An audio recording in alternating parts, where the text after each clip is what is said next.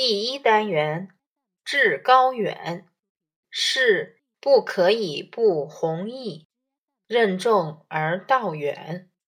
自古以来，许多杰出人物都把立志作为迈向成功的起点，因为立了志，陈胜才能成为农民起义的领袖，诸葛亮才能成为。杰出的政治家王阳明才能成为文武兼备的全才，颜之推家族才能成为古代著名的文化世家。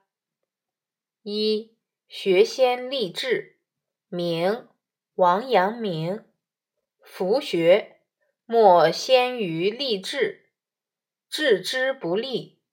犹不种其根，而徒是培庸灌溉，劳苦无成矣。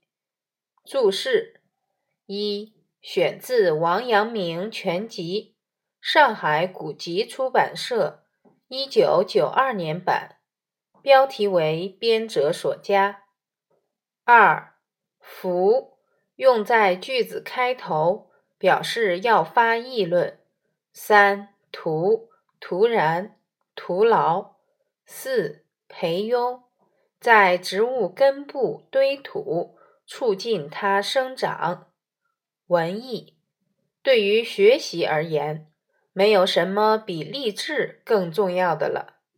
不树立志向，就好比种庄稼时不先植根，而只顾着给它培土灌溉，这样。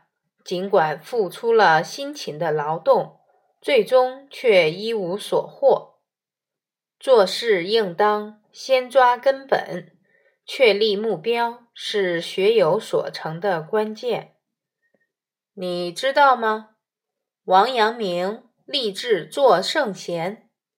王阳明，浙江余姚人，明代著名的思想家、军事家。王阳明年幼时，父亲给他聘了一位教书先生。有一次，他很认真地问这位先生：“什么是人生的头等大事？”先生郑重其事地告诉他：“当然是好好读书，考中进士。”王阳明摇了摇头，说：“不对。”先生问。那你认为什么是最重要的？王阳明说：“读书做圣贤才是头等大事啊！”正因为有了做圣贤的目标，王阳明长大后成为文武全才，发展了儒家学说，并帮朝廷平定了宁王的叛乱。